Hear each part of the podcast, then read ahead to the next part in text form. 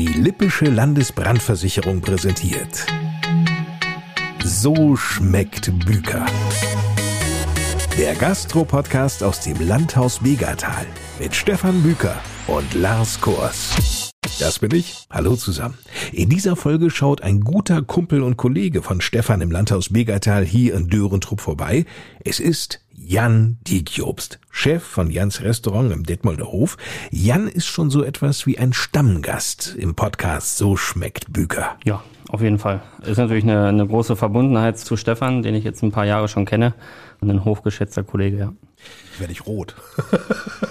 Stefan, warum hast du Jan eingeladen heute? Weil Jan das erreicht hat, was ich mir für ihn gewünscht habe und Jan hat seinen ersten Stern in Jans Restaurant bekommen. Der Stern. Was bedeutet der eigentlich, Jan? Ja, der Stern ist grundsätzlich eine Auszeichnung für die Qualität, was bei uns im Restaurant auf dem Teller passiert. Eine gewisse Visualität, Handwerk und am Ende des Tages das Wichtigste, der Geschmack. Nun gibt es ja immer Menschen, die vorher schon so ein Restaurant testen. Hast du den Tester gesehen oder entdecken können? Nein, gar nicht. Wir sind sehr überrascht worden von der Auszeichnung, die es Anfang März gab für uns, fürs Team. Wir wussten nicht, wann wer da war, wer da war, wie oft. Wissen nur aufgrund der aktuellen Kritik, die dann online gestellt wurde, dass die relativ am Ende des letzten Jahres, also kurz vorm Lockdown Richtung September, Oktober bei uns waren. Und das hat man an den Fotos gesehen. Die Terrasse war schon zusammengestellt, die war schon winterfertig. Und es war die letzte Karte, die wir quasi vor dem Lockdown offiziell hatten. Dementsprechend kann man es ungefähr eingrenzen, aber die waren jetzt auch nicht einfach nur mal an einem Mittwoch da und haben gesagt, ja, heute war lecker, der kriegt jetzt einen Stern, sondern die werden uns über einen längeren Zeitraum getestet haben, mehrfach getestet haben. Am Ende des Tages hat der Michelin ja auch gesagt, die haben sich Kollegen aus Österreich und aus der Schweiz dazugeholt, weil die in neun Monaten das getestet haben, was sie normalerweise in zwölf testen. Und da brauchten sie einfach Manpower, um das auch äh, rechtfertigen zu können, dass es dann halt auch dieses Jahr neue Sterne gibt. So österreichische Kollegen, glaube ich, für die muss es doch wirklich ein Wahnsinnsgeschmackserlebnis gewesen sein, wenn du nur Zwiebelrostbraten und Wiener Schnitzel und Germknödel oder so zubereitest, ist das noch was anderes, oder? Also wir haben ja auch einen Wiener Schnitzel bei uns auf der Karte, deswegen äh, passt das ganz gut. Vielleicht haben sie das auch mal probiert. Aber die sind natürlich auch in den absoluten Top-Häusern in Österreich und in der Schweiz unterwegs. Und da ist es dann auch nicht ganz so klassisch. Meinst du wirklich, dass man mit einem Wiener Schnitzel punkten könnte bei solchen Testern? Ja, warum nicht? Ein gut gemachtes Wiener Schnitzel ist nach wie vor für mich in meinen Augen immer noch besser als jedes Rinderfilet oder kurz gebratene Stück, weil ein gut gemachtes Wiener Schnitzel erfordert unglaublich viel Können und Handwerk. Mhm. Schnitzel ist nicht gleich Schnitzel. Stimmt. Was gehört denn zum guten Schnitzel dazu? Gutes Fleisch, gute Panade, gute Eier, gutes Handwerk, gutes Öl und eine gleichbleibende Temperatur. Und ein Rinderfilet, so wie Jan das sagt, das kaufst du dir einmal gut ein, parierst das, also nimmst die Sehnen runter, dann schneidest das Stück und brätst es rechts, links, packst es im Backofen, packst da irgendwie ein paar Kräuter dran und das heißt, handwerklich brauchst du am Rinderfilet sich nichts mehr großartig machen. Man kann das auch versauen, aber das setzt wir jetzt mal nicht voraus. Äh, aber da ist ein Schnitzel, ist wesentlich aufwendiger als Rinderfilet, Kalbsfilet, Schweinefilet halt zu machen. Was geht dir durch den Kopf, wenn du durch den Discounter gehst und in der Tiefkühle siehst du denn so einen Beutel mit acht bis zehn Schnitzeln Wiener Art? Also da muss man ja allein schon auf den Preis gucken. Wir hatten jetzt ja gerade erst äh, die große Diskussion mit der Fleischindustrie hier in Deutschland. Klar muss es das, glaube ich, auch geben, ja. Auf der anderen Seite äh, bin ich immer ein Fan davon, dann verzichte ich lieber zweimal mehr, bevor ich mir schlechte Qualität ankaufe.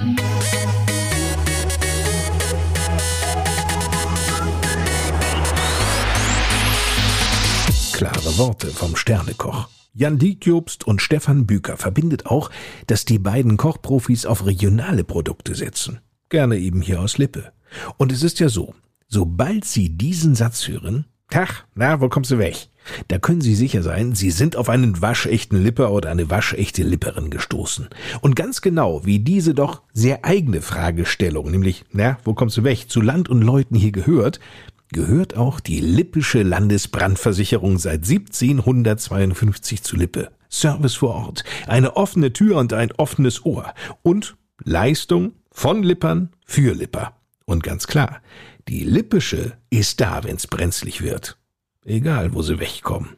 Ihre Lippische. Und nun weiterhin viel Spaß mit Stefan Büker und seinem Gast Jan Diekjobst, dem noch sehr jungen Detmolder Sternekoch, der dieses Ziel in einer Wahnsinnsgeschwindigkeit erreicht hat. Jein, das Tempo hat er vor zig Jahren aufgenommen. Also das Tempo ist ja nicht erst, dass er jetzt Fahrt aufgenommen Ja, hat. vor zig Jahren war der ja noch gar nicht geboren. Ja, ja, so jung ist er nun auch wieder nicht, ja.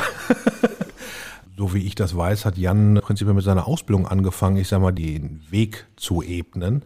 Das ist jetzt das Resultat von jahrelanger Arbeit. Das ist nicht äh, nur einmal, da waren zwei Tester da, weil um das Handwerk und äh, die Kreativität und den Geschmack so zu entwickeln, brauchst du zig Jahre für. Ja gut, aber ich meine, dass so ein Stern natürlich eine gigantische Auszeichnung ist, eine unglaubliche Ehre auch, eine große Wertschätzung, nicht nur des einzelnen Kochs, sondern auch des ganzen Teams. Das ist ja völlig Ja. äh, ohne Frage.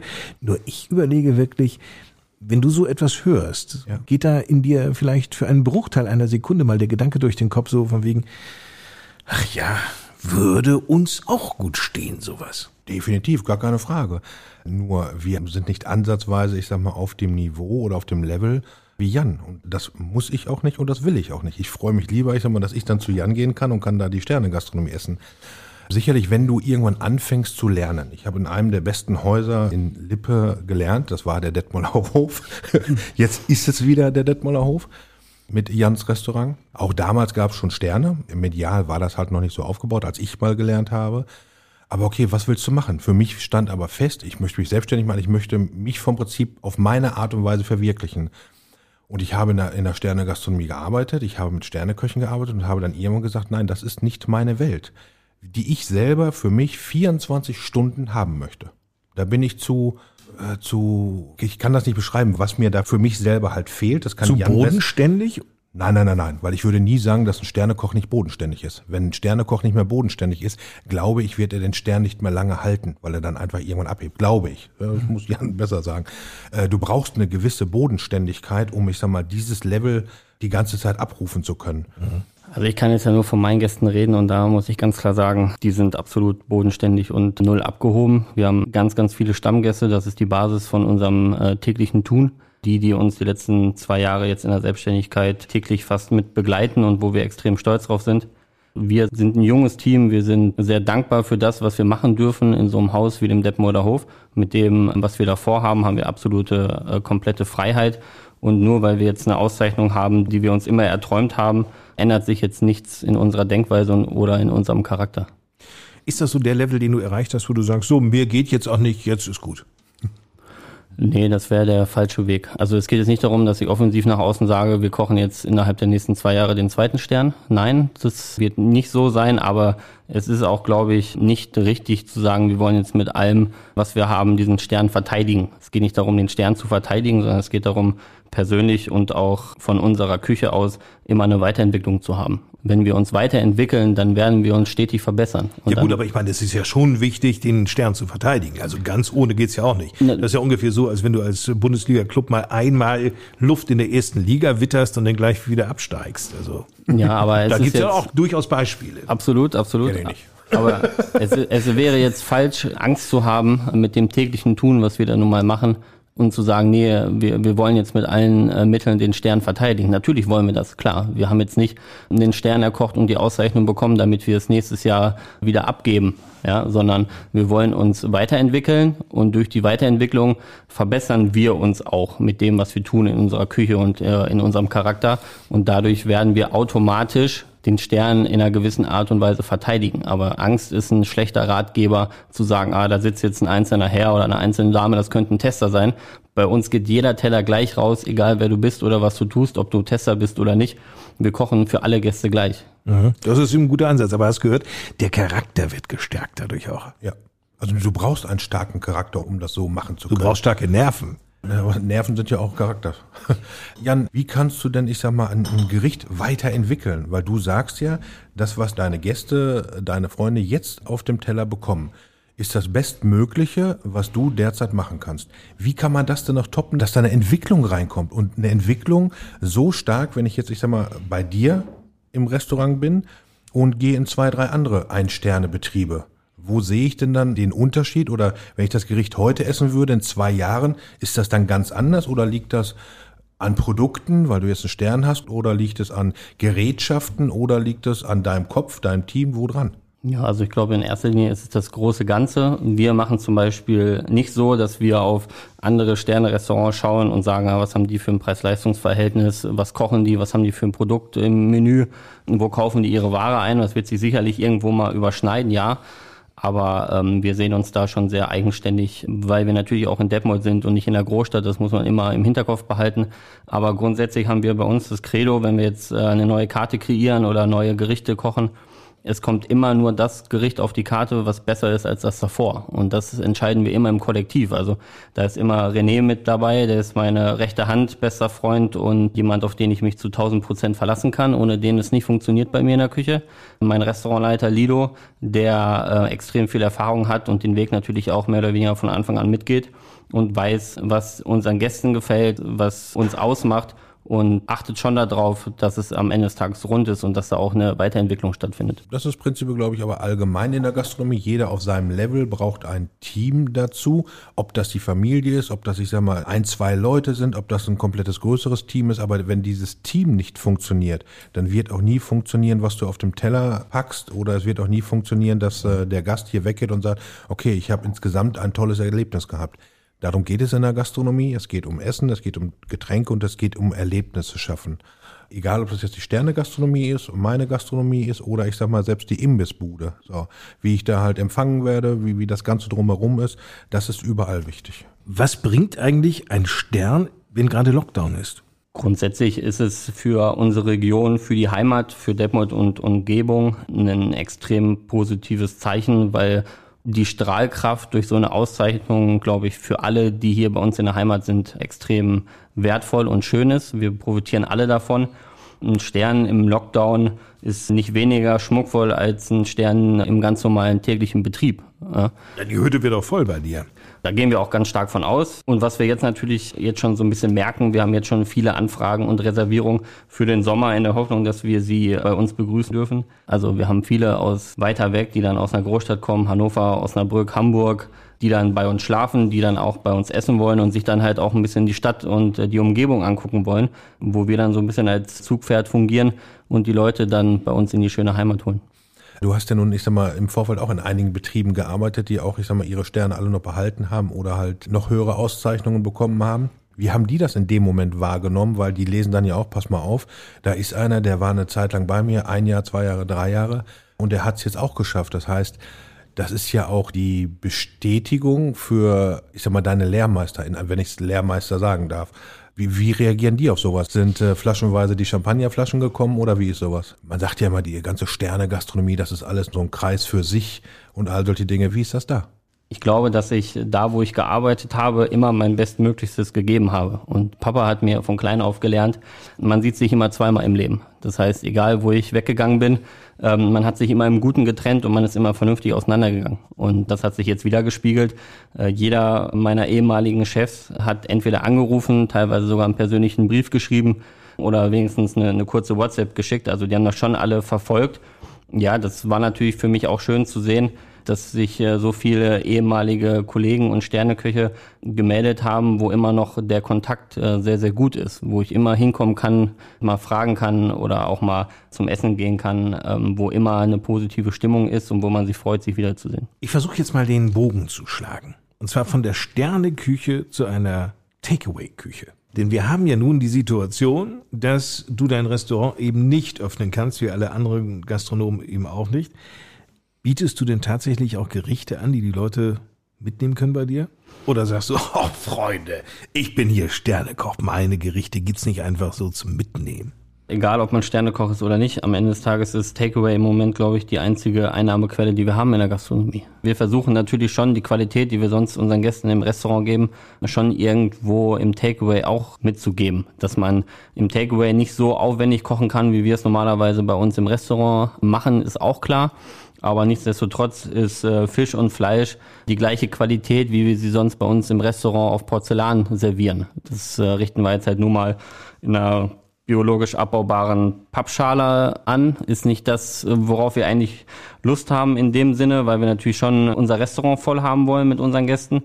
Aber wir machen trotzdem das Beste daraus, weil es gibt ja leider keine Alternative. Ja. Aber schön ist ja an für sich, wenn man mal irgendwo versucht, was Positives aus Corona zu ziehen, ist, wie schnell wandelbar die Gastronomie allgemein ist. Auch bei uns, ich hätte mir im Traum nie vorstellen können, dass bei uns solche Essen gebucht werden, die wir prinzipiell vorbereitet haben, vorgekocht haben und äh, die Leute dann zu Hause finishen. Hätte ich mir im Traum nicht vorstellen können. Solche Dinge wie Osterkörbe oder Jan hat jetzt auch verschiedene Sachen mit äh, spezielle Brote, die gebacken werden oder ganz, ganz viele andere Gastronomen ja auch. Wie kreativ wir an sich sein können, finde ich mega gut. So und auch wir persönlich, wir hier in, in Dörentrupp, wir haben, ich sag mal, spezielle Valentinstagsboxen gemacht. Wir haben Weihnachtsboxen, Osterboxen gemacht. Wir machen jetzt Muttertagsboxen. So dass ich halt im Kontakt mit meinen Gästen bleibe. Und das Interessante ist aber, das sind nicht nur Stammgäste, die das halt holen. Es sind auch immer wieder, dass du neue Leute mit solchen Sachen begeistern kannst. Die probieren das aus und dann bekomme ich Feedback. Ich bekomme fast mehr Feedback auf diese ganzen Produkte, die wir halt mal also boxenmäßig jetzt zum Beispiel machen, als im, im, im Restaurant. Im Restaurant ist es oft so, dass viele, nicht alle, aber viele Gäste halt sagen, wenn der Service fragt, okay, haben wir hier einen Geschmack getroffen oder hat es ihnen geschmeckt oder so in der Richtung, ja, war gut. Das war's. Jetzt setzen sich die Leute hin das ist ja ein, ein, ganz anderer Maßstab. Die Leute setzen sich hin und schreiben eine Mail, eine WhatsApp oder irgendwas in der Richtung und wollen diese positiven Dinge uns wieder weiter rübergeben. Und das motiviert ja. uns natürlich als Gastronom auch, um weiterzumachen, um, um einfach, ich sag mal, versuchen in dieser sehr bescheidenen Zeit so viel wie möglich positive Dinge herauszuziehen, um einfach mental weiter positiv zu bleiben. Aber wenn du sagst, die Gäste finishen das, ja, also kurzum, ja. sie bringen es zu Ende, ja. heißt das, ich hole das Essen hier lauwarm oder kalt ab? Du holst es kalt ab oder es gibt das System, ich schicke es dir sogar per Post. Das heißt, ich habe das alles spezielle Boxen, alles hygienisch und sowas. Und äh, ich schicke dir die, die Box per Post. Das heißt, du gehst bei mir auf die Internetseite drauf, guckst nach, okay, was hat der Büker für ein Angebot und dann sagst du, okay, das will ich haben oder will ich nicht haben. Teilweise hast du eine Wahlmöglichkeit, ob du jetzt vegetarisch oder Fisch oder Fleisch, so wie wir das dann halt für die Aktion dann halt zusammenbauen. Aber das gibt's auch in der Sternegastronomie. Also auch die Sternegastronomie machen genau diese gleichen Dinge. Und dann bist du halt zu Hause und hast dann halt immer Anle also in der Regel glaube ich immer Anleitungen dabei. Auf wie viel Grad sollst du das und das machen? Und dann hast aber, du zu Hause ein ja. Erlebnis, was du dir selber schaffst, aber über deine Gastronomie. Ist doch an für sich, ich sag ja, mal. Die Idee ist cool. Nur ich stelle mir das gerade vor, wenn ich zum Beispiel so ein Wiener Schnitzel, ne? Ein Schnitzel würde ich nie in eine Box reinpacken. Also in, in eine Box, die ich kalt ausgeliefert habe zum Abholen bei mir warm, das ist das normale Takeaway, ist was anderes, eine ganz andere Qualität, aber jetzt kann Jan hat auch Schnitzel, genau. Ja, also wir machen ähm, unser Takeaway-Angebot ist immer Freitag und Samstag, immer abends zum Heiß abholen.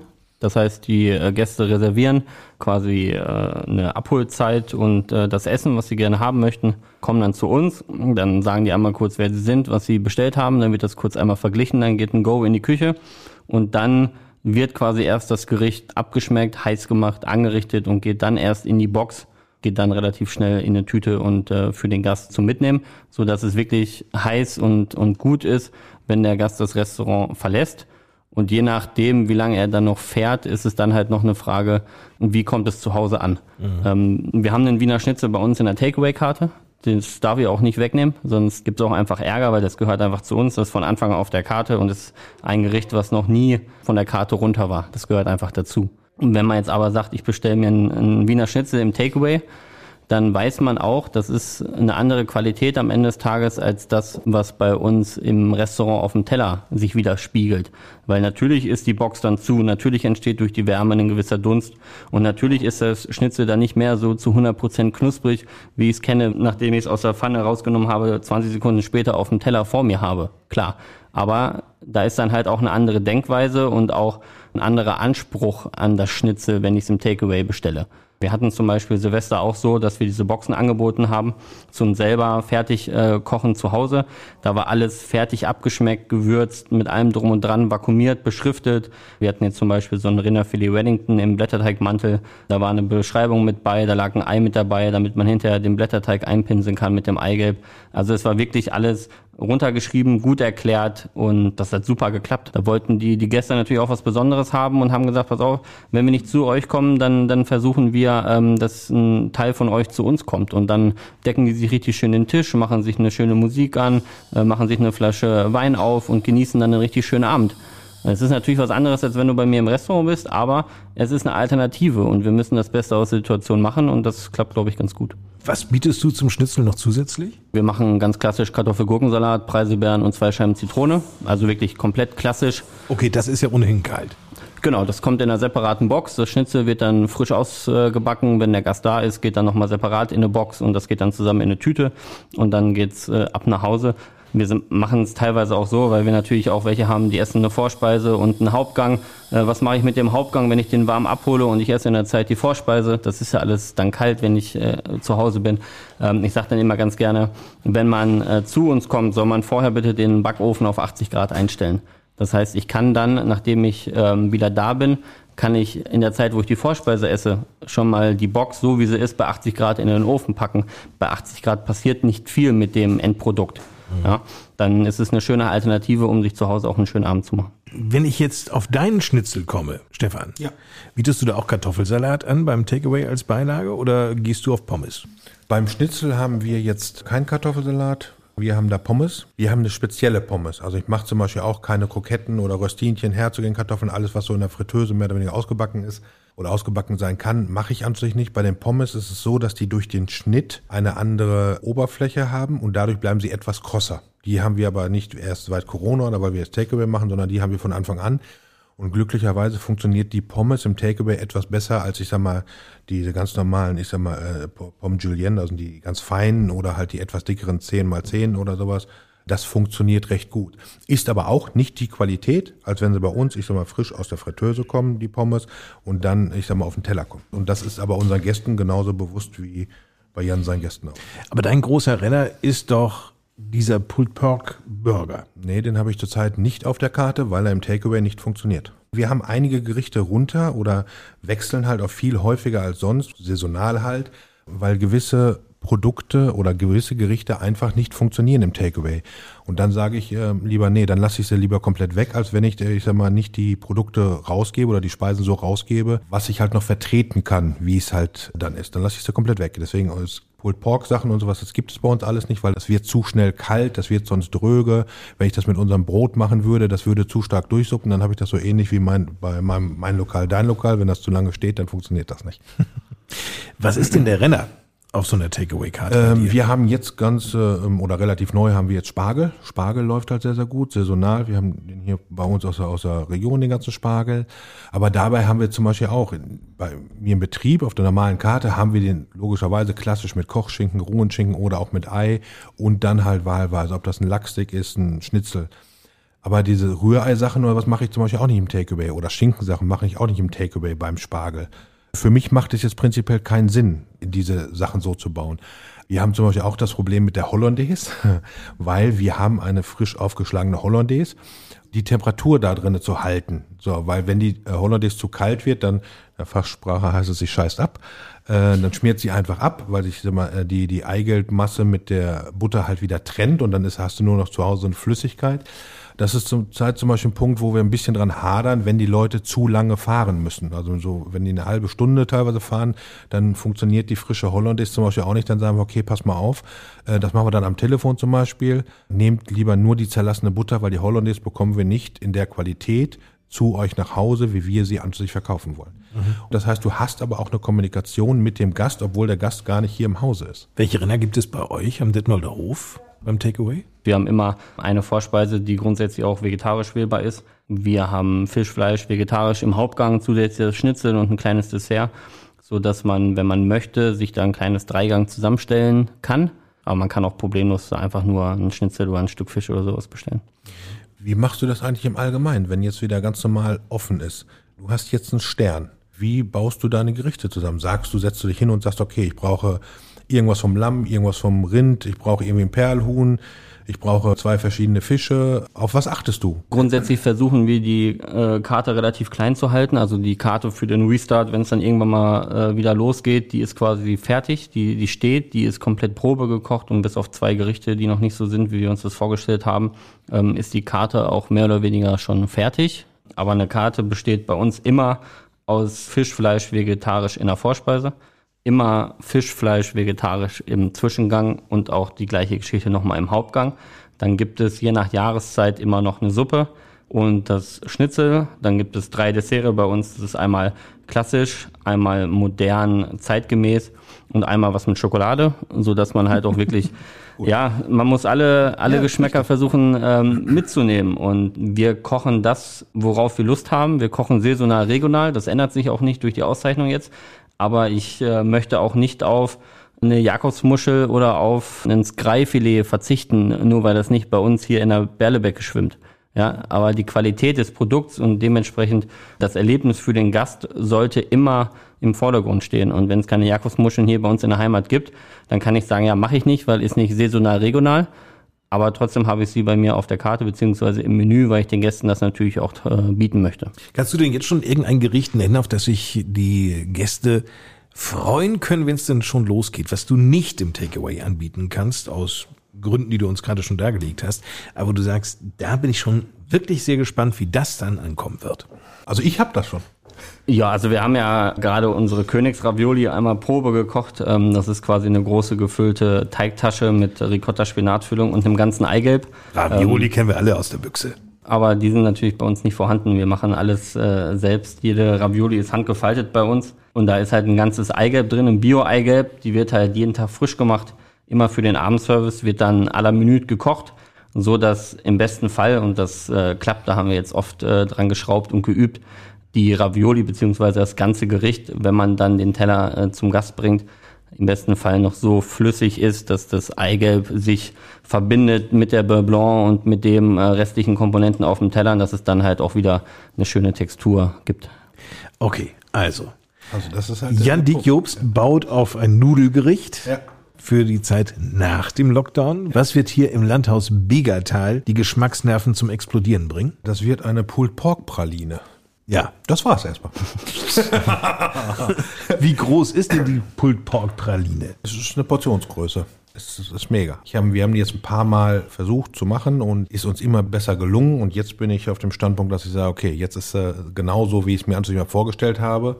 Gibt's geile Soße zu, gibt's so. mehr will ich jetzt nicht verraten, so, weil die Leute lesen, werden bei mir auf der Karte lesen, Pulled Pork Praline. Und ich möchte, dass sie genau diese Überraschung halt haben. Wenn ich jetzt alles erzähle, ist blöd. Stefan, bei dir ist es ja so, jetzt käme doch, sag ich mal, wenn es jetzt wieder losginge, der Zeitpunkt doch etwas ungelegen, denn du hast doch große Umbaupläne. Ja, aber die Umbaupläne sind drinne und wir haben ja sowieso das Sommergeschäft, das in der Regel, ich sag mal, zum 1. Mai unsere offizielle Biergartensaison startet. Die letzten Jahre war es so, dass wir 15. April an sich schon sehr, sehr viel halt draußen waren. Ich bin ja in der glücklichen Situation, dass ich draußen eine voll eingerichtete Küche habe. Das heißt, ich kann drinnen theoretisch schließen und kann draußen unsere komplette Restaurantküche draußen präsentieren, im überdachten Bereich, sowie halt im ganz normalen Biergartenbereich. Im Biergartenbereich wird sich dieses Jahr noch einmal eine Kleinigkeit tun. Also wir hatten halt auch schön Zeit zu überlegen.